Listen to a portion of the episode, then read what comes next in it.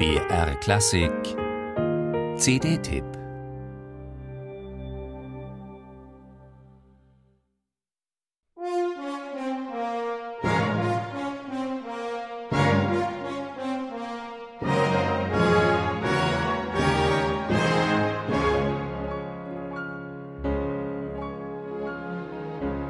Es ist eines der populärsten Klavierkonzerte überhaupt. Wie oft es in den Konzertsälen der Welt gespielt und im Laufe der letzten Jahrzehnte für Schallplatte und CD produziert wurde, ist schwer zu sagen.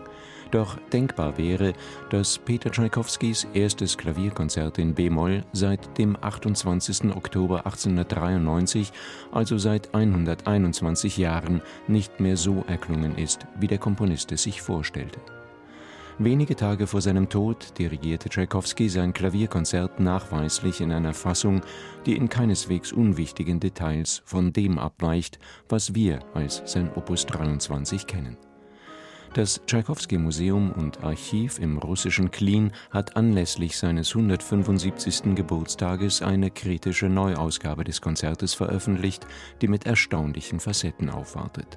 Und der exzellente russische Pianist Kirill Gerstein hat diese Version mit dem Deutschen Symphonieorchester Berlin unter James Gaffigan nun erstmals eingespielt, in Kombination mit Sergei Prokofjews zweitem Klavierkonzert.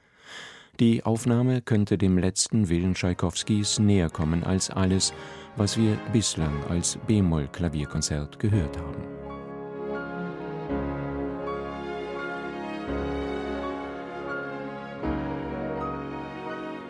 Die vollgriffigen, schweren Akkorde am Beginn des Klavierparts notierte Tschaikowski ursprünglich mit leiserer Dynamik und arpeggiert. Überdies rutschte die rechte Hand in der 1894 nach seinem Tod veröffentlichten Fassung eine Oktav nach oben. Wer für die zahlreichen Eingriffe in die originale Partitur verantwortlich war, ist mit Sicherheit nicht zu klären.